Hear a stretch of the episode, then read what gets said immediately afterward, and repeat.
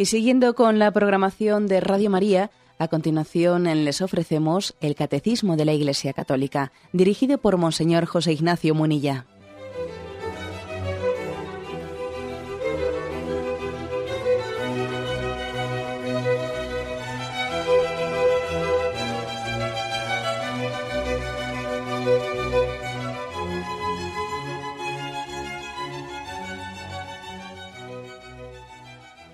Cordial saludo a todos los oyentes de Radio María. Un día más, con la gracia del Señor, proseguimos el comentario del Catecismo de nuestra Madre la Iglesia. Habíamos quedado en el punto 2667, dentro del apartado que explica qué es la oración de Jesús. Para ello habíamos insistido, habíamos explicado qué, qué significa el nombre, qué significa el nombre de Jesús. Vamos más adelante, porque todavía profundiza más el catecismo. Dice este punto. 2667. Esta invocación de fe, se refiere a invocar el nombre de Jesús, ¿eh? esta invocación de fe bien sencilla, ha sido desarrollada en la tradición de la oración bajo formas diversas en Oriente y en Occidente. La formulación más habitual, transmitida por los espirituales del Sinaí, de Siria y del monte Athos, es la invocación Jesús, Cristo, Hijo de Dios, Señor, ten piedad de nosotros pecadores. Conjuga el himno cristológico de Filipenses con la petición del publicano y del mendigo ciego. Mediante ella el corazón se abre a la miseria de los hombres y a la misericordia del Salvador. Bueno, y aquí, por lo tanto, ¿eh? Damos un paso más, estamos aquí queriendo profundizar un, eh, un, poco más todavía en este sentido, en este sentido de lo que significa eh, esta oración, esta invocación. Mm, la oración de Jesús. ¿eh? Quizás nos pueda parecer un tanto peculiar en nuestro contexto hablar de la, de la oración de Jesús, pero hay que decir que, que la Iglesia de Oriente y particularmente en la Iglesia ortodoxa rusa, se ha, alcanzado una gran profundidad esta llamada oración de Jesús, también conocida como oración del corazón. El origen de esta oración se remonta, pues en fondo, a los tiempos de los apóstoles, a, a los propios evangelios, a los hechos de los apóstoles, a las cartas de San Pablo, donde se nos habla del ideal de orar sin cesar, de vigilar y orar en todo momento de tener una oración continuada. Ese es un poco, digamos, el, origen último. ¿no? Esta oración consiste básicamente en una continua invocación del nombre de Jesús, de ahí su denominación, ¿no? la oración de Jesús, y tiene el fundamento, el fundamento de, su, o sea, la fuerza de esta oración está en la virtud misma del nombre de Dios, ¿eh? o sea, en, su virtud, en la virtud misma del nombre de Jesús. Tiene una virtud es, especial ¿eh? el nombre de Jesús. Entendemos que hay algo, algo especial en su nombre. No es que creamos, a ver, entendedme bien, ¿no? no es que creamos que existe una especie de poder intrínseco escondido en las letras que componen el nombre de Jesús, ¿no? O sea, no lo entendemos en un sentido mágico. No, no es eso. Como si en esas letras, en esa combinación de letras, no, no, no es eso. Sino porque el nombre de Jesús nos recuerda todas las bendiciones que recibimos eh, del Redentor. Eh, por eso descubrimos nuestra, eh, nuestra cabeza, doblamos nuestras rodillas y nuestros corazones ante el santísimo nombre de Jesús. Es este el sentido. El monograma, por cierto, el monograma que representa el santísimo nombre de Jesús consiste en tres letras, IHS, que la habéis visto muchas veces representado, ¿no? IHS en la Edad Media se escribía Jesús, I-H-E, eh, Jesús. ¿eh? Y tenemos, por cierto, existe una moneda, una moneda acuñada en el siglo VIII, ¿eh? que dice el Señor, el Señor Jesucristo, Rey de Reyes. Y también tenemos pues esa tradición ignaciana que adoptó el monograma de la Compañía de Jesús, añadiéndole una cruz sobre la H, no IHS y HS encima de la H le añade una crucecita y debajo los tres clavos, los tres clavos de la pasión. ¿eh? Bueno, o sea que, ha asistido ¿no? siempre esa, esa, devoción al nombre de Jesús. No porque sea, como he dicho yo antes, un, un sentido mágico supersticioso, no. Porque así como en el crucifijo honramos toda la pasión de Cristo, y toda la pasión de Cristo está resumida en el símbolo de la cruz, cuando decimos, Cristo nos redimió por, su, por, por la cruz, bien, pero también nos redimió en toda su vida. Cristo nos redimió pues también con sus sufrimientos, con sus alegrías. Cristo nos redimió en cada, en cada cosa que hizo. Toda la vida de Jesús era redentora y salvadora. ¿Eh? decir, Jesús es salvador, bueno, ¿eso qué fiesta tiene? Pues todos los pasajes del Evangelio son, Cristo nos está salvando en todos ellos. Cristo nos salva hasta cuando duerme y cuando come, nos está salvando. Toda su vida es salvadora. Pero hay un momento especialmente ¿no? fuerte y significativo que es el, el momento de la cruz y por eso el crucifijo, en el crucifijo honramos toda la vida de Cristo, toda su pasión y vida que es salvadora para nosotros. ¿no? Bueno, pues de igual manera pasa con el nombre de Jesús, que no es que el nombre ¿eh? tenga una especie de, fórmula mágica, no, ni lo tiene en la cruz, no, sino que nos recuerda, nos recuerda todo el amor simbolizado en este nombre, en el nombre de Jesús. Decía San Bernardo de Claraval, hablando de Él, de Jesús, nos sentimos iluminados. Pensando en Él, recibimos el alimento de nuestras almas. Invocándole encontramos la paz. ¿eh? es todo, por tanto, un, símbolo de... Recuerdo que, que yo aprendí también de, nuestro queridísimo Juan Pablo II, cómo él solía terminar sus discursos, ¿recordáis? Siempre terminaba sus discursos diciendo, alabado sea Jesucristo. Yo aprendí de él esa expresión y, veis que muchas veces terminamos aquí el catecismo diciendo eso, ¿no? Alabado sea Jesucristo. Damos la bendición y decimos, alabado sea Jesús. ¿eh? O sea que centramos en el nombre de Jesús, ¿no? Esa, esa invocación. En resumen, ¿no? Que el nombre de Jesús brinda su gracia mm, para que se cumpla la promesa de Cristo en mi nombre expulsarán demonios, en mi nombre hablarán en lenguas nuevas, en mi nombre agarrarán serpientes en sus manos y no les harán daño, en mi nombre impondrán las manos sobre los enfermos y se curarán.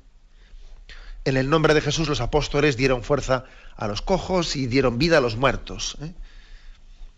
En el nombre de Jesús recuerda al pecador la misericordia del Padre y en el nombre de Jesús nos viene toda gracia. ¿no? En el fondo, acordaros de lo que dice Juan 16, 23, todo lo que pedáis en mi nombre se os concederá. ¿eh? O sea que este es, este, a esto se refiere, ¿eh? a esto se refiere lo que dice el, lo que dice el catecismo de, de esa oración de Jesús, o oración del corazón también, ahora intentaremos explicar por qué se le llama oración del corazón. Pero lo importante, como digo, es nuestra fe en esas palabras de que dice, quien quiera que invoque el nombre de Jesús se salvará. Lo tenéis en Hechos 2.21. Quien quiera que invoque el nombre de Jesús se salvará. Teniendo bien claro que en el contexto bíblico el nombre, como he dicho antes, no es que tenga el nombre una fuerza mágica, sino que habla, es la persona misma. En la práctica, tal y como nos ha dicho este punto del catecismo que estamos comentando, en la práctica, esta forma de oración, este de la oración de Jesús, la oración del corazón que invoca el nombre de Jesús, consiste en repetir incesantemente la fórmula, Señor Jesús, Hijo de David, ten piedad de mí que soy un pecador. ¿Mm? En la práctica es ir repitiendo eso. ¿Mm? Es el grito del ciego de Jericó, que implora a Jesús la curación, también es la oración del publicano, luego explicaremos esto. Es el Kyrie eleison, Señor, ten piedad, que repetimos en la liturgia. Em, hablando en, la práctica, digamos que pues, se suele aconsejar, es recomendable atenerse a una, a una fórmula mm, breve, breve y también fija, aunque lógicamente también caben variaciones, ¿no? Caben variaciones, pero aquí el catecismo nos dice, Jesús, Cristo, Hijo de Dios, Señor, ten piedad de nosotros pecadores bueno, a veces también se reformula, Señor Jesús, Hijo de David, ten piedad de mí que soy un pecador. ¿Por qué tiene su importancia el que la fórmula sea breve y, también esté fijada? Por la importancia de que busquemos una fórmula de que nos toque el corazón. Una frase por ejemplo, la importancia que fue para el hijo pródigo, es decir, volveré a casa de mi padre y le diré, Padre, he pecado contra el cielo, contra el cielo y contra ti, ya no merezco llamarme hijo tuyo. el hecho de que el hijo pródigo dijese, voy a volver a casa y voy a pensar, ¿qué le voy a decir? Le voy a decir esto. Y, en efecto, ¿no? Luego cuando llega, dice, Padre, he pecado contra el cielo y contra ti, no merezco llamarme hijo tuyo. Es, era una frase que la tenía muy interiorizada. Era una frase que le tocaba el corazón. Era una frase en la que había meditado mucho, con la que había llorado mucho. Luego tiene su importancia, ¿eh? buscar una fórmula que, que sea sin signo de nuestro deseo más profundo del corazón. O sea, que no sea una frase, digo esto porque podía haber dicho otro. No, no, no. Una frase que me toca interiormente. Que parece que porque me toca a mí interiormente, pues me ayuda también a presentarme delante de Dios. ¿eh? Y al mismo tiempo, esta oración del nombre de Jesús eh, se aconseja, ¿eh? se aconseja que se haga acompasada con nuestro ritmo de respiración. O sea, que el hombre busque su paz y que acomode la oración incluso al ritmo respiratorio, para que busque la serenidad del espíritu y por tanto el auténtico reposo, ¿no? eliminando de nuestro interior la agitación del mundo exterior, esa que nos dice el Evangelio, que hay que dejarla no fuera de la puerta antes de ponerse a rezar. Esa agitación del mundo exterior, la multitud de cosas, el intentar purificar de, no sé, el desorden de los pensamientos, las imaginaciones que nos están, eh, que nos están, dale que te pego, ¿no? por hacer ese esfuerzo, ¿no? De exprimir la esponja. Todos sabemos que para que la esponja se llene de, agua cristalina, lo primero que hay que hacer es agarrarla con fuerza y estrujarla, estrujar la esponja para que salga de ella todo el agua sucia. Así también, ¿no? Hace falta. Y por eso, pues en, esas tradiciones orientales se aconseja que incluso se acompase a nuestra, a nuestra respiración la invocación de litánica, ¿no? De Jesús, hijo de David, etcétera, ¿no? Uno, de esa manera, cuando acompasa su, oración y va repitiendo, Señor Jesús, Hijo de David, ten compasión de mí, que soy un pecador, y lo va repitiendo y lo va repitiendo, es una manera que todo lo que está fuera de esto que quede fuera y me quedo solo con esto. ¿eh? Me centro en esto y todo lo demás fuera.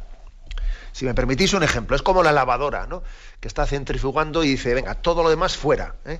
Y que se quede, que se quede en el centro, pues eh, lo, lo, nuclear. Todo lo demás lo vamos disipando. Es buscar el silencio del espíritu, evitando otros pensamientos. Y así se invoca al Señor con ferviente deseo, se quiere procurar el ferviente deseo.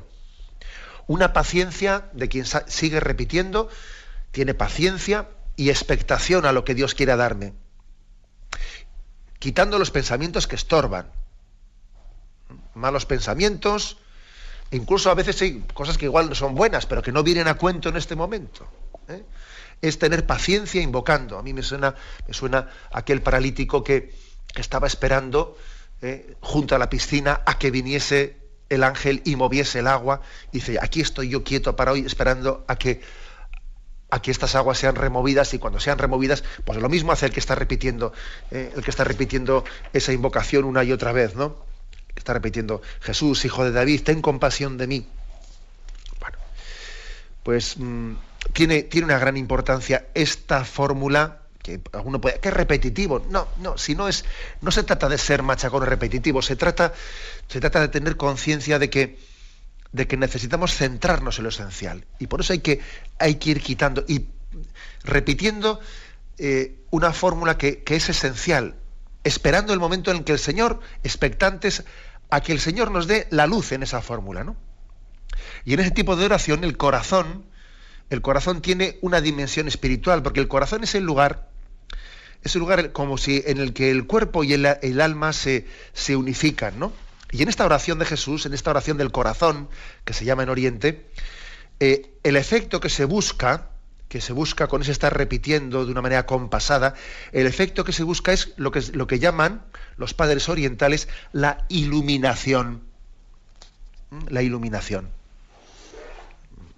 no olvidemos que ese ciego, eh, ese ciego que estaba, el ciego Bartimeo, eh, lo, que precisamente quería era, la luz. Su grito suplicante era Jesús, hijo de David, ten compasión de mí, que soy ciego. Bien, lo que se pedía, por lo tanto, siguiendo esta imagen del, del ciego, Bartimeo, es la iluminación. Iluminación que es fruto de la oración, que es fruto de la gracia del Espíritu Santo, pero que para que llegue ese momento ha, ha sido necesario un arduo trabajo y una espera.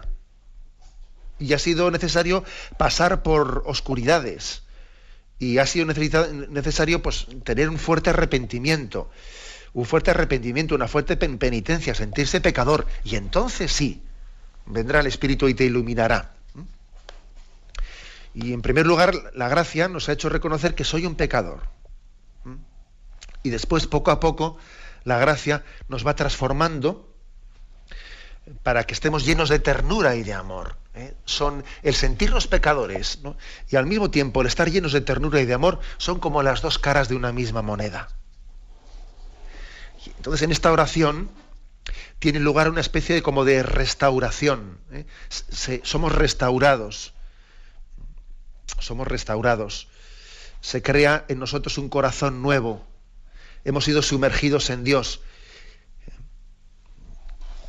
esta es, lo, es lo que se llama la oración del corazón, la oración de Jesús.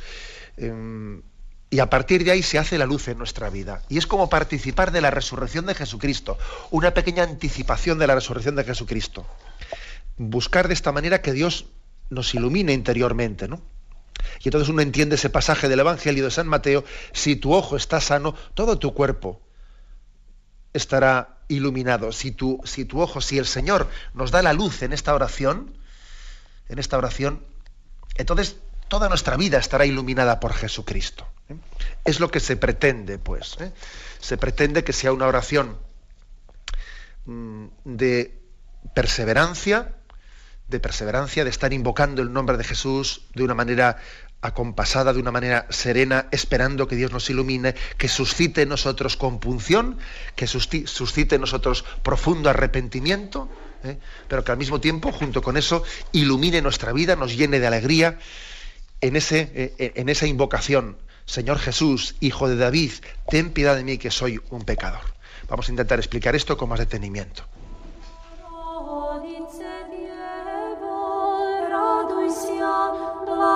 Blagodatnaja Marije, Gospod blagoslovena ženách i blagosloven Tvojego,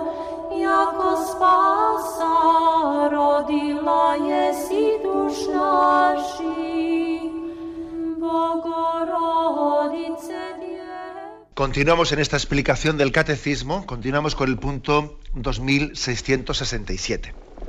A la hora de explicar esta oración, ¿eh? llamada oración mm, del nombre de Jesús, oración del corazón, esta oración en la que se repite ¿no? pues esa expresión, eh, Señor Jesús, Hijo de David, ten compasión de mí que soy un pecador. A la, hora de, explicarlo, este punto del catecismo nos enseña que esa oración esta, esta invocación está como construida a partir de tres pasajes, tres pasajes del Nuevo Testamento. El primero, dice el de Filipenses 2, 6, 11. Filipenses 2, 6, 11. Cristo, a pesar de su condición divina, no hizo alarde de su categoría de Dios. Al contrario, se despojó de su rango y tomó la condición de esclavo pasando por uno de tantos. Y así, actuando como un hombre cualquiera, se rebajó hasta someterse incluso a la muerte, y una muerte de cruz. Por eso Dios lo levantó sobre todo y le concedió el nombre sobre todo nombre, de modo que al nombre de Jesús toda rodilla se doble en el cielo, en la tierra, en el abismo, y toda lengua proclame, Jesucristo es Señor, para gloria de Dios Padre. este es el primer ¿eh? pasaje desde el que está formulada esa expresión. Jesús, Cristo, Hijo de Dios, Señor, ten piedad de nosotros, pecadores. Esta es la fórmula que viene aquí eh, literalmente en el catecismo. Eh, me imagino que igual se os hará un poco más, un poco más conocida la formulación que solemos escuchar en el Evangelio, Señor Jesús, Hijo de David, ten piedad de mí que soy un pecador. Bueno, bien, pero en cualquier caso, eh, el primer pasaje desde el que está, digamos, desde el que ha vivido la, primera fuente de este pasaje es el texto de Filipenses. El texto de Filipenses es uno de los pasajes, pasajes claves. ¿Por qué? Porque se habla, se habla de arrodillarse ante el nombre sobre todo nombre. Señor, toda, toda rodilla, toda, todos, todo lengua te proclame Señor. Por lo tanto, fijaros bien, solamente nosotros nos arrodillamos ante Dios, solamente ante Él el hombre se arrodilla, el hombre si se arrodilla ante lo que no es Dios, si se arrodilla ante otros nombres, pierde su dignidad. Eh, sin embargo, cuando el hombre se arrodilla ante la majestad divina, lejos de despersonalizarse, lejos de esclavizarse, es entonces cuando el hombre alcanza su máxima dignidad. Solamente ante Dios nos arrodillamos. Ojo, y, si, y cuando hacemos algún gesto, ¿eh? Cuando hacemos algún gesto, pues por ejemplo, ante un rey o lo que sea, de, hacer un gesto de inclinación o lo que fuere, tenemos que tener bien claro que ese gesto de inclinación que hacemos ante, pues ante una autoridad, eh, lo hacemos en cuanto que es signo. ¿eh? Esa persona es un signo de la soberanía divina. De lo contrario nos estamos equivocando cualquier signo ante el, ante el Papa mismo, ¿eh? ante, ante un rey, ante lo que fuere, ¿no? Cualquier signo que hagamos. De reconocimiento ¿no? Mm, eh, ante, ante una persona solamente tiene sentido en la medida que tengamos ¿no? la fe, la fe viva de que esa persona es un signo, está, está en ese momento sacramentalmente o de otra manera, ¿no? Está representando la, la potestad divina. que toda lengua proclame Jesucristo es Señor. ¿eh? Primero solamente arrodillarnos ante Él. Y que toda lengua proclame. Estamos llamados, según ese texto de Filipenses nos insiste, estamos llamados a invocar el nombre de Dios, a proclamarlo. ¿eh? Hemos sido creados para eso, hemos sido creados para dar gloria y alabanza a Dios. Y a mí me, me impresiona mucho escuchar esto, porque es verdad que cuántas frivolidades, cuántas tonterías pueden llegar a salir de nuestros labios. Uno de los textos evangélicos que más me han cuestionado en mi vida ha sido el de Mateo 12:36, que dice, eh, que, dice que, daremos cuenta a Dios de toda palabra frívola. Eh, os voy a leer ese texto. Un fruto sano corresponde a un árbol sano, un fruto podrido a un árbol podrido. Por el fruto se sabe cómo es el árbol.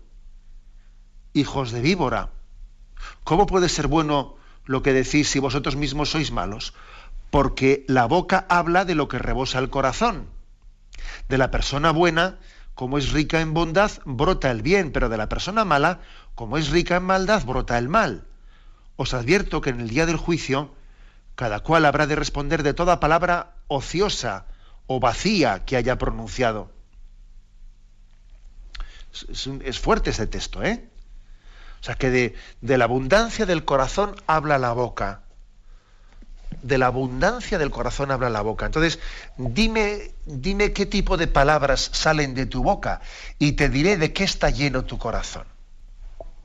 Entonces, es una, es un auténtico cuestionamiento en nuestra vida el hecho de que haya tanta palabra tonta, tanta, palabra frívola, eh, conversaciones totalmente vacías, totalmente tontas, y además incluso a veces ya son más que tontas, más que frívolas, ¿no? que se meten ya pues, en, las críticas, se meten en las maledicencias, etcétera, etcétera. ¿no? O sea, es decir, el hombre está creado para alabar a Dios, para glorificar, para glorificarle, para proclamar la gloria de Dios. Y paradójicamente, cuando no hacemos eso, es muy fácil que metamos la pata. En el, en el mejor de los casos, solemos ser frívolos, ¿no? Es decir, no hablar de Dios es ser, vamos, lógicamente nos condena a la frivolidad de las conversaciones, pero además, más que frivolidad, al final es que las conversaciones terminan por ser negativas.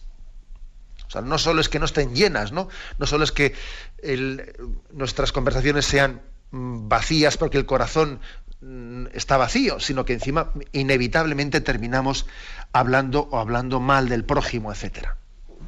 Que toda lengua proclame, Jesucristo es Señor para gloria de Dios Padre. ¿eh?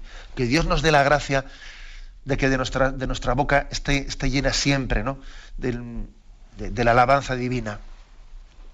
Me acuerdo que en muchos Carmelos, cuando uno llega allí al locutorio, que el locutorio es un sitio en, en el que también Santa Teresa de Jesús tuvo la experiencia de que durante muchos años, ¿no? Durante muchos años, donde ella estuvo en el convento de la Encarnación antes de salir a reformarlo a San José, ella tuvo muchos años en los que también fue, bueno, pues fue tentada de esto, de haber pasado muchísimas horas.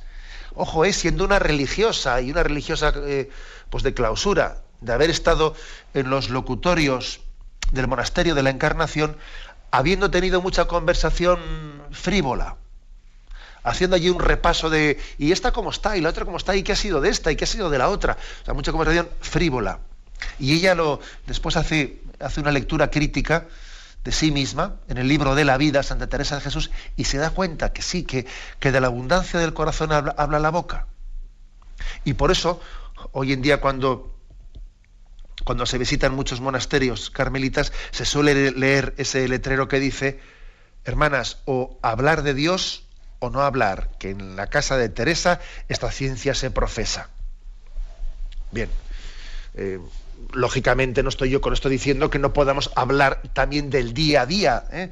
no, pero, pero refiriéndolo todo a Dios, poniéndolo todo en Dios, sin que, sin que nuestras conversaciones sean la expresión de un corazón frívolo. Este es el primer texto que se nos propone. El segundo texto que nos dice aquí el catecismo. El segundo texto desde el que está construida esta invocación al nombre de Jesús, Señor Jesús, Hijo de David, ten compasión de mí, que soy un pecador. Bueno, el segundo texto obviamente es el del publicano. El del publicano. Eso es, es, obvio, lo tenéis en Lucas 18. Lucas 18, versículo del 9 al 14. De aquí también está tomada en gran, parte esta, esta oración del nombre de Jesús a unos que alardeaban de su propia rectitud y que despreciaban a los demás, Jesús les contó esta parábola. En cierta ocasión dos hombres fueron al templo a orar. Uno de ellos era un fariseo y el otro un publicano. El fariseo, plantado en primera fila, oraba en su interior con, de esta manera. Oh Dios, te doy gracias porque no soy como los demás, ladrones, malvados y adúlteros. Tampoco soy como ese publicano. Ayuno dos veces por semana y pago al templo la décima parte de todas mis ganancias. En cambio, el publicano, que se mantenía a distancia, ni siquiera se atrevía a levantar la vista del suelo, sino que se golpeaba el pecho y decía, oh Dios, ten compasión de mí, que soy un pecador. Os digo que este publicano volvió a casa con sus pecados perdonados. El fariseo, en cambio, no. Porque Dios humillará a quien se ensalce a sí mismo, pero ensalzará a quien se humilla a sí mismo. Bueno, eso otro, otro texto eh, que, es, que es la escuela desde la que está, desde la que ha nacido esta oración, esta invocación en nombre de Jesús. Los dos comenzaban su oración curiosamente, ¿no? Diciendo, oh Dios, los dos, tanto el fariseo como el publicano, los dos la primera palabra que dicen es, oh Dios. Pero claro, aunque comienzan de la misma manera, eh, continúan de maneras distintas y sobre todo el corazón del que brota, la actitud del corazón del que brota es bien distinta. Porque aquel publicano, a diferencia de, ese, pues de ese fariseo que estaba colocado en primera, fila y se sentía muy satisfecho y muy orgulloso de sí mismo, curiosamente dice que estaba colocado a distancia, con la mirada baja, y que se golpeaba el pecho. Por lo tanto, diferencia, una diferencia muy grande ¿no? en la manera de orar. A distancia, mirada baja, o golpeándose el pecho. Sí, es verdad, los dos habían dicho, oh Dios, pero curiosamente, la, la diferencia esencial es que éste se sentía pecador. Saberse pecador, sentirse pecador, ¿no? Es una diferencia clara, clarísima, para ver si nuestra oración está bien hecha o está mal hecha. Ojo, y, estoy diciendo esto en una cultura nuestra en la que esto de sentirse pecador está mal visto y además es fácilmente ridiculizado. En, un doble ámbito, ¿eh? es fácilmente ridiculizado. En el ámbito de la secularización, que, ah, mira, mira, si parece que se arrepiente, no, bueno, pues parece como que la secularización quiere sacar pecho, es el pecador que pretende presentarse orgulloso de su propio pecado. Luego resulta que le conocemos muy bien, porque, porque todos hemos participado también de esa experiencia, de que te quedas tú, estás como orgullosamente ¿eh? sacando pecho y alardeando de tu pecado, y luego te quedas a solas y te, y te, vamos, y te vienes abajo, porque ya conocemos lo que es eso, ¿no? Uno alardea de su. Me imagino que también el hijo pródigo, el hijo pródigo, cuando estaba allí malgastando su dinero, estaría allí todo, todo chulín, pues eh, vamos, corriéndose la juerga y, diciendo que se lo estaba pasando fenomenal, ya, ya, pero luego cuando se quedó a solas, todos sabemos el vacío interior que tenía. O sea, por una parte, el, mundo que da de la espalda a Dios se ríe de quien se considera pecador. Ah, mira, un pecador, un pecador, se ríe de ello. ¿Mm? Ojo, y también a veces, ya no digo en esos ambientes, sino también en ambientes, ¿eh? en ambientes cristianos, pero con una formación teológica, yo diría, poco, pues, poco equilibrada, a veces se pretende decir, bueno, pero es que la espiritualidad cristiana tiene que ser una espiritualidad eh, de pascual, ¿no? Pascual, del Dios de, el Dios de la misericordia, que ya ha superado, ya ha superado el, tema del pecado. Por lo tanto, hablar y hablar una y otra vez de nuestro pecado, del arrepentimiento, etcétera, es tener una, una espiritualidad del Antiguo Testamento. Nosotros estamos en el Nuevo Testamento, y el Nuevo Testamento todo es gracia, todo es vida, y estar insistiendo en nuestro pecado, en el arrepentimiento, el arrepentimiento es no haber descubierto a Jesucristo, a Jesucristo que nos ha salvado ya. Bueno, bueno, vamos a ver. Eh, mm, también esto es otro, otro error que está bastante, eh, bastante desarrollado y extendido entre nosotros. Por supuesto que nosotros, que Cristo nos ha salvado con su muerte y resurrección. Pero ojo, su salvación, su salvación nosotros la acogemos, la hacemos nuestra, nos abrimos a ella en la medida en que nos demos cuenta de que es totalmente gratuita y sintiéndonos pecadores, porque una cosa es la redención objetiva y otra cosa es la redención subjetiva. O sea, Cristo, objetivamente hablando, nos ha salvado en la cruz. Ahora, pero subjetivamente hablando, yo tengo que abrirme a esa salvación. Y yo, yo no la hago mía, yo no, yo no abro mi corazón a ella sin sentirme profundamente pecador. El que no se sienta profundamente pecador, no, se está abriendo a la salvación de Cristo. Es como el fariseo este que estaba en la primera fila, que él no, no, se sentía pecador. Te doy gracias porque yo no soy como eso, soy un hombre bueno, soy un hombre tal. se abre a la salvación de Cristo el que se siente profundamente pecador como el publicano. ¿Mm? Esto es muy importante, ¿no? El sentido de contrición, de, de, compunción es proporcional, eh, es proporcional a la a la presencia, ¿no? a la conciencia de presencia divina en nuestras vidas. Bien, tenemos un momento de reflexión y continuamos enseguida.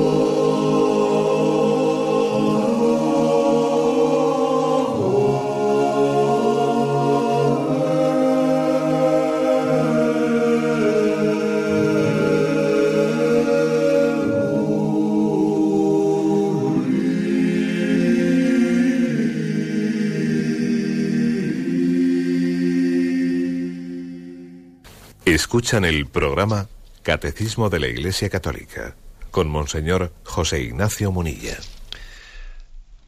Continuamos en esta explicación del Catecismo con el punto 2667. Ahí se está como explicando de dónde, o sea, qué bases bíblicas eh, tiene esa expresión, esa oración de Jesús que se repite en forma litánica de una manera compasada con la respiración, que se va, que se va repitiendo una y otra vez.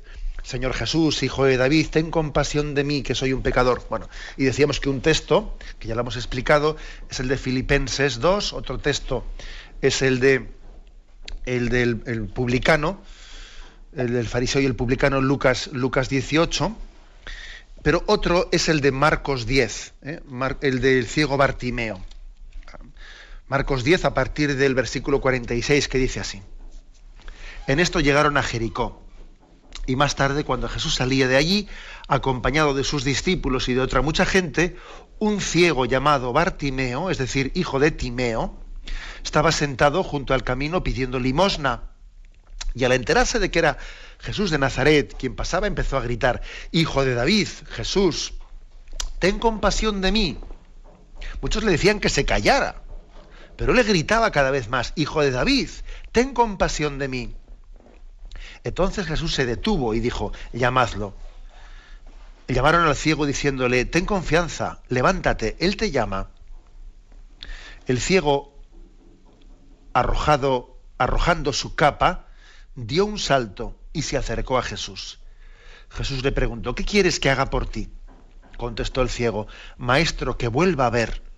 Jesús le dijo, puedes irte, tu fe te ha salvado. Al punto recobró la vista y siguió a Jesús por el camino. Jesús, hijo de David. ¿eh? Es por lo tanto todo un reconocimiento, ¿eh? un reconocimiento de, del mesianismo de Jesucristo. ¿eh? Hablar de el hijo de David, sin duda alguna, remarca el, la conciencia de que ha llegado el Mesías, el Mesías que estaba profetizado. Sobre todo de este ciego Bartimeo, lo que reconocemos como algo que nos conmueve es, eh, es la oración perseverante que vence el respeto humano. ¿eh? Vence el respeto humano con una, de una manera conmovedora. Ante Dios, cuando oramos, es como si no hubiese nadie más. Como si nadie más estuviese allí presente. ¿eh? Uno puede estar orando ante muchísimas personas, pero cuando ora tiene tal conciencia, ¿no? estamos llamados a tener tal conciencia de la presencia de Dios que es como si estuviésemos solos. ¿Qué es lo que le pasaba a este ciego? Que le importaba un rábano, con perdón de la expresión, le importaba un rábano que le estuviesen mirando, que le estuviesen diciendo, cállate, no ves que estás molestando, cállate, hombre, ¿no?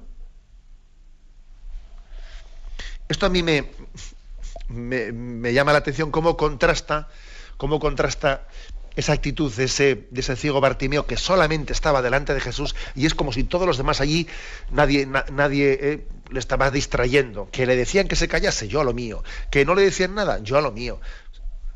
Estaba a lo suyo. Sin embargo, me llama la atención, a diferencia de los discípulos de Jesús, que tienen doble actitud, ¿no?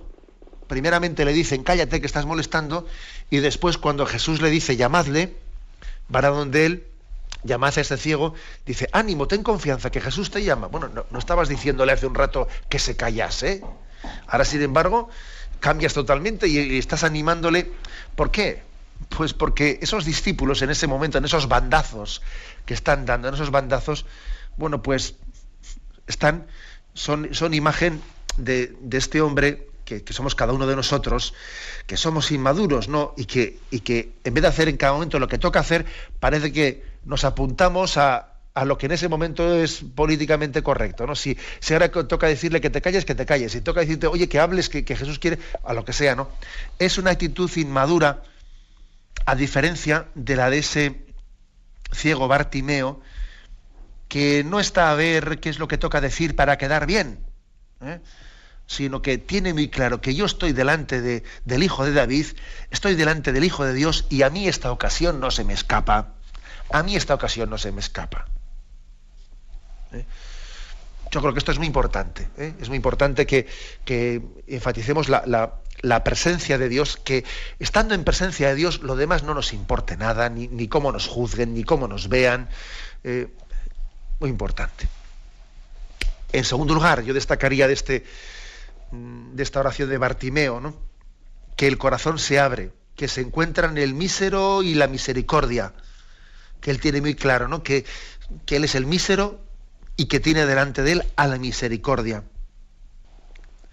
Y, y, ahí se termina todo. Y ese es el resumen de todo. Dice, si el mísero consigue ponerse ante la misericordia, ya sabemos lo que va a pasar. Porque la misericordia se va a derramar por su propia esencia. Y él ha conseguido lo que quería, que era ponerse delante de él. Y si el mísero se pone delante del, dador de misericordia, ya a partir de allá ya está todo hecho. Él ha luchado por ponerse delante, ¿no? Y lo ha conseguido. Es una oración, como veis, de, de pocas palabras, de pocas palabras. Porque yo creo que cuando hablamos mucho, cuando hablamos mucho en la oración, puede ser por dos motivos. O porque somos pues, muy habladores, porque somos muy cotorros, ¿eh? Somos muy cotorros, eso puede ocurrir, que haya personas que son muy dadas a discursos, discursos, y eso tiene un gran peligro, porque el que es muy hablador, muy hablador, no, escucha. Cállate un poco, cállate, que es que si no te callas no escuchas, ¿no? Entonces conviene que nuestra oración no sea de muchas palabras, de muchos discursos. Porque es que no escuchas. Igual lo que estás diciendo es muy bonito. Mira, será muy bonito, pero, pero escúchale a Dios, ¿no? Es importante ser parco en palabras parco en palabras y rico en obras. ¿eh? Por eso esta oración del nombre de Jesús repite lo mismo. ¿eh? Jesús, hijo de David, ten compasión de mí y no, y, no se prodigan muchos discursos. Y segundo, también es posible que cuando hablemos mucho, sea pues no ya porque seamos muy dados, ¿no? naturalmente, espontáneamente a hablar, seamos muy cotorros, sino porque es que igual confiamos mucho en nuestro discurso. Confiamos mucho en nuestros razonamientos, ¿no? Y entonces cuando uno confía mucho en su discurso, eh, inevitablemente confía menos en la gracia, en la gracia de Dios. O sea, ojo con que nosotros eh, hagamos toda una construcción, ¿no? una construcción de, demasiado fiada en nuestras fuerzas, en nuestros razonamientos. ¿no? No, si, si, Dios te escucha por misericordia, no porque tú le vayas a convencer o porque tú tengas una serie de argumentos. ¿qué argu si aquí el único argumento es es eso, ¿no? Que el mísero se ponga delante de la misericordia.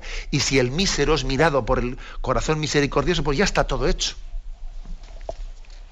Esta es la esencia, ¿eh? la esencia de esta, de esta oración, la oración de, del nombre de Jesús. ¿eh? Y el siguiente punto, que lo voy a leer ya porque prácticamente la explicación ha estado un poco incluida en la anterior, dice el 2668.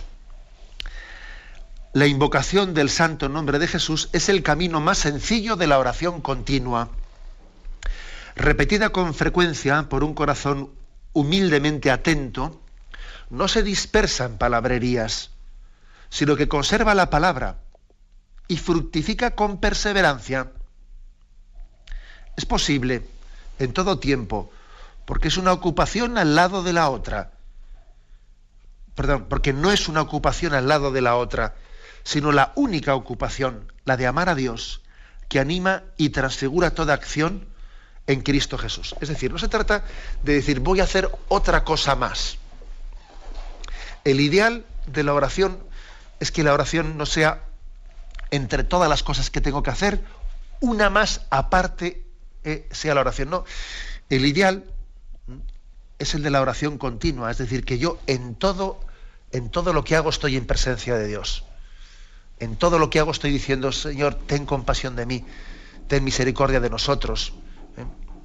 Señor Jesús, eh, es decir, mm, ese es el ideal, que la oración no sea una cosa más, sino que sea, lo llene todo. Ahora bien, también voy a decir, voy a precisar, voy a precisar que para, para poder alcanzar esa gracia de que, de que en todo yo haga oración, para poder alcanzar esa gracia, eh, cometeríamos un error muy grave si dijese, bueno, entonces voy a dejar de tener mis ratos explícitos de oración.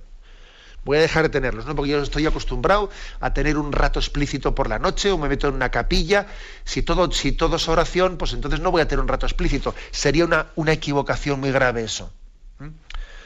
Porque obviamente, como por desgracia, partimos de donde partimos, ¿no? De nuestra oración que es pobre, eh, no podemos plantear el ideal de que todo sea oración, sin haber pasado también por una escuela de oración. Pedagógicamente uno tiene que haber tenido ratos explícitos en los que ha estado delante del Santísimo y bueno, y se ha distraído y luego ha vuelto a él y le ha vuelto a remarcar. ¿eh?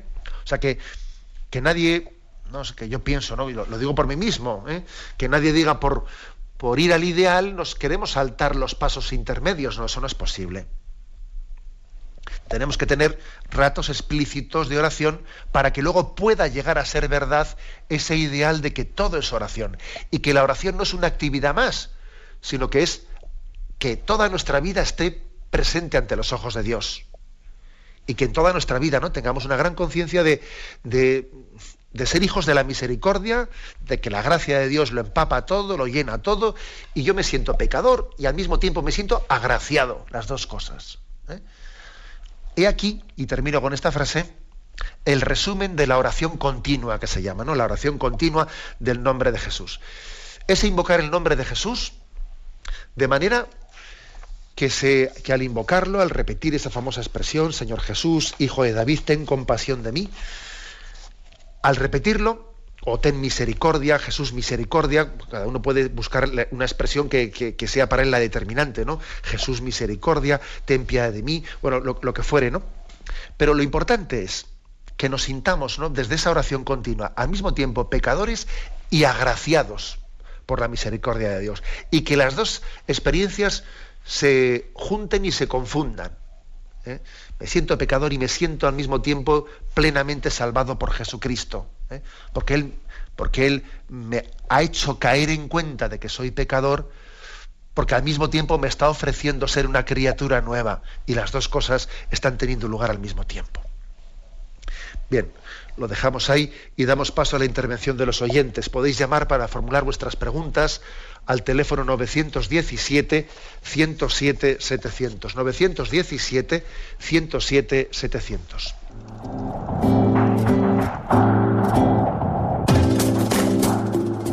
Estos voluntarios que dan su tiempo generosamente en el día a día. Un cordial saludo a todos los oyentes de Radio María. Un día más, con la gracia del Señor, proseguimos el comentario del Catecismo de nuestra Madre la Iglesia.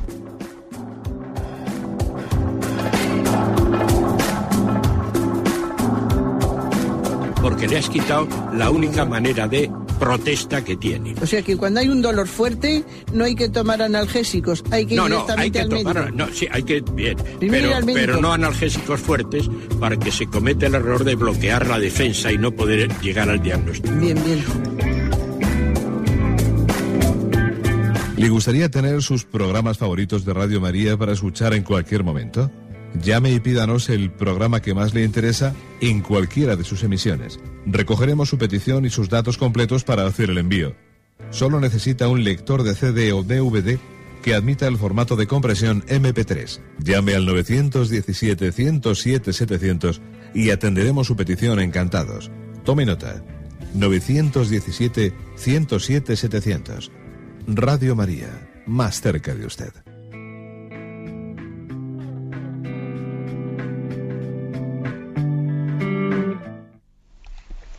Sí, buenos días. ¿Con quién hablamos? Hola, buenos días, padre. escuchamos, adelante. Bueno, eh, me ha llamado mucho la atención precisamente hoy porque recientemente yo he vivido una cosa parecida con la oración continua.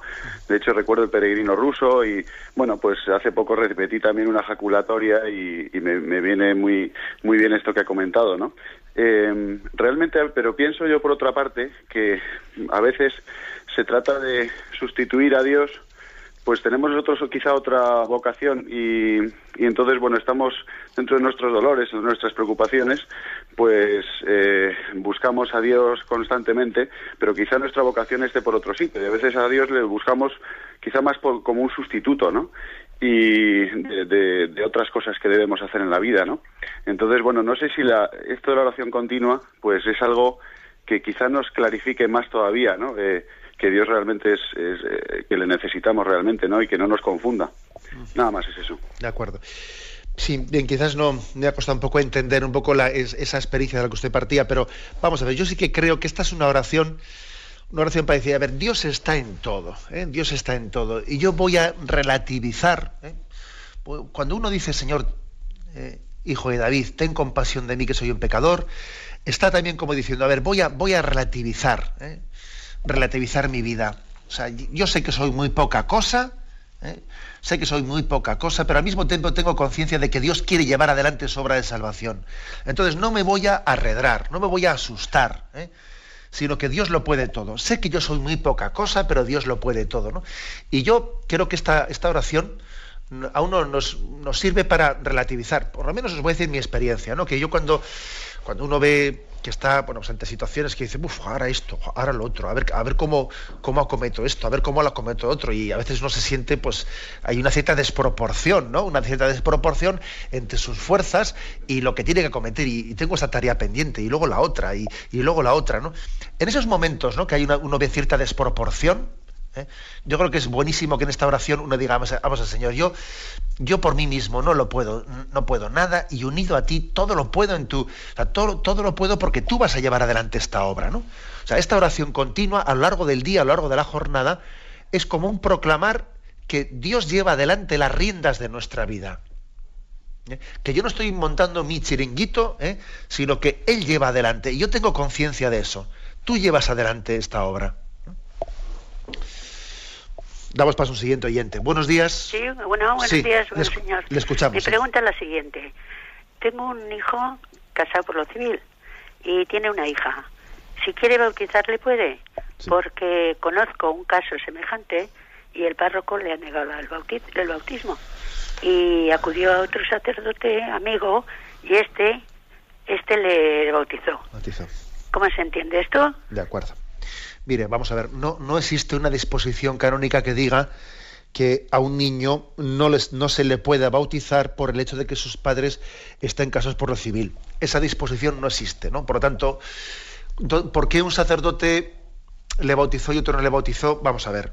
lo que sí que se dice explícitamente es que para, para bautizar a un niño tiene que haber un discernimiento y tiene que el sacerdote tiene que tener una mínima garantía de que de que exista un compromiso de educación cristiana de ese niño. Entonces, claro, me imagino que un sacerdote dirá, vamos a ver, los padres están casados por lo civil, eh, lógicamente hay una cierta contradicción, ¿no? Una cierta contradicción entre que estén casados por lo civil y pidan el bautismo para su hijo. Vamos a ver, ¿tienen ellos la fe suficiente, tienen ellos la disposición necesaria para que ese niño sea educado cristianamente? Entonces, en el fondo, el decir eh, sí o no, ¿eh? si, o sea, si se le va a bautizar al niño o no se va a bautizar al niño, en el fondo no es tanto, no es tanto eh, preguntando al hecho de que estén casados por civil o no, sino que si eso implica, si eso implica que hay una disposición y hay una fe suficiente para que ese niño sea educado cristianamente, o por lo menos para que haya personas que suplan las carencias de sus padres, ese es el discernimiento. ¿eh? Ver si hay una garantía en la educación cristiana de ese niño, porque cuando se deposita una semilla, que el bautismo es la semilla de la fe, ¿no? Luego tiene que haber alguien que garantice que esa semilla pues vaya a ser cuidada, vaya a ser regada, vaya a ser abonada para que no se muera, ¿no? Ese don de Dios que se, que se da en el sacramento del bautismo. Adelante, me pasa un siguiente oyente. Buenos días. Buenos días, don José Ignacio. Sí, le escuchamos. Adelante. Mire, esto, la, la situación es parecida a la anterior. El único problema es que en vez de estar casados por lo civil son dos chicas que viven juntas. Entonces hay un bautizo y yo tengo que llevar teóricamente a mis hijos. En primer lugar, se puede bautizar. En segundo lugar, cómo vendo yo a mis hijos esa situación, cuando el pequeño va a hacer la primera comunión este año. Bien, pues no es fácil, ¿sabe? No es fácil. O sea, la verdad es que yo creo que también pues usted tendrá que hacer un cálculo, un cálculo y decir, a ver, eh, ¿es prudente esta situación? No voy a estar yo confundiendo a mis hijos de una manera eh, notoria, mm, dando la impresión de que, existe un relativismo absoluto. Posibilidades, vamos a ver, ¿no? Posibilidades. Yo creo que una posibilidad es que usted a sus hijos, eh, dependiendo de su, de su, bueno, de su madurez, etcétera, pueda darles, pueda darles, a propósito de esa situación concreta, de ese bautismo en situación, pues, bueno, pues, pues digamos, peculiar, pueda darles una, una catequesis, eh, pues, digamos, una, una, aclaración de conceptos para que tengan un sentido crítico y no den por bueno, ¿no? Y no den por bueno pues algo por el hecho de que esté ocurriendo, ¿no? Para que no pasemos a, a la aceptación moral de situaciones por el hecho de que sean testigos de ellas, ¿no? Bueno. Y Puede, puede, ocurrir que usted diga, bueno, pues aquí hay un grado de vínculo familiar que, mm, que me, me, puede, me puede dar ocasión para dar ese juicio crítico, ¿no? Asistiendo a un bautismo. En otra ocasión, también otra posibilidad es la de decir, bueno, eh, es mejor mm, no asistir al bautismo porque a los niños yo veo que no les voy a tener la capacidad de darles un juicio, un juicio crítico, va a ser difícil. Que, es decir, yo creo que usted tiene que hacer tiene que hacer una, un juicio de discernimiento conforme un poco a la madurez de sus hijos, su edad, etcétera, de si, de, cuál va a ser la manera, ¿eh? la manera en la que pueda transmitirles, bueno, pues que existe un bien, un bien moral que puede ser el del, el bautizo de un niño. Con respecto a si el niño tiene que ser no bautizado, vuelvo a decir lo mismo que he dicho antes, que tiene que haber garantías de que exista la posibilidad de una educación cristiana de ese niño. ¿eh? Y bueno, y no es fácil, pero me imagino que el sacerdote ahí habrá hablado y habrá habido de quién garantiza la educación cristiana en una situación ciertamente muy complicada. Y con respecto al discernimiento de usted, bueno, pues yo creo que uno tiene que conocer a sus hijos y decir, a ver, tengo capacidad, mm, ¿qué, me va a ayudar más? ¿eh? Para darles a mis hijos la capacidad de juzgar como positivo un don de Dios que es el bautismo, pero al mismo tiempo no dar, ¿eh? no dar como normalizadas eh, pues, ciertas relaciones que obviamente ante los ojos de Dios no son conforme a sus caminos. Ese es un juicio, un discernimiento que tiene que hacer usted conociendo a sus hijos y ver si de una manera u otra pues, pues les va a ayudar más a clarificarlo. ¿eh? Bueno, le encomendamos en esa difícil situación. Aunque sea brevemente, damos paso a una última llamada. Buenos días. Buenos días. Sí, le escuchamos. Ah, buenos días, Monseñor Monilla. Mi nombre es Narcisa. Adelante. Y, este, bueno, pues nada, yo solo quería decir dos cosas brevemente. Que no quería dar testimonio de que mi conversión vino a través de Radio María y que yo empecé a orar y profundicé en oración y bueno, ha cambiado radicalmente mi vida. Y bueno, yo siempre he creído en Dios, pero eso que uno dice que cree en Dios, pero bueno, vive su vida de otra manera diferente. Y también quería, bueno, decirle una cosa que sufro mucho porque mis hijos pues se han distanciado totalmente de la iglesia, mi hija está con unas ideas del budismo y todo esto, he tenido muchísimas discusiones pues y que en el fondo sufro mucho porque es como que es un desprecio hacia hacia hacia el Señor, hacia la iglesia. Nada, pues eso, Monseñor Emilio, perdón, Monseñor Emilio, porque trabajé con un obispo que se llamaba así, Monseñor Monilla, y, y que le quiero muchísimo y bueno, ya toda, toda la iglesia que ha aprendido a querer y amar a la iglesia. De acuerdo. Bien, pues muchísimas gracias y, le damos gloria a Dios, ¿no? Porque Radio María puede ser instrumento de, de conversiones. Decir únicamente una cosa, y es decir, que usted ahora cuando sufre por sus hijos, bueno, pues también se dé cuenta de que también el Señor ha sufrido por usted esos momentos en los que estaba alejada, ¿no? Y, y bueno, pues, pues ahora usted le va a entender mejor al corazón del Señor en ese sufrimiento que el corazón del Señor ha tenido con usted cuando usted estaba alejada y usted no se daba cuenta de que el Señor estaba sufriendo por usted y ahora usted se da un poco de cuenta de eso al ver el sufrimiento que le causan sus hijos. ¿eh? Luego, Luego también, ¿qué es lo que quiere decir? Bueno, piense la paciencia que Dios ha tenido con usted durante ese tiempo de alejamiento, que también a usted ahora le toca tener paciencia con sus hijos y al mismo tiempo paciencia no quiere decir que no sea perseverancia en el testimonio de una manera discreta pero, pero constante, ¿eh? discreta pero constante ante sus hijos, ¿no? Creo que ocurre eso, ¿no? Curiosamente que a veces al ver uno lo que ocurre con sus hijos, descubre lo que ha sido la historia de Dios con él. Tenemos el tiempo cumplido. Me despido con la bendición de Dios Todopoderoso, Padre, Hijo y Espíritu Santo. Alabado sea Jesucristo.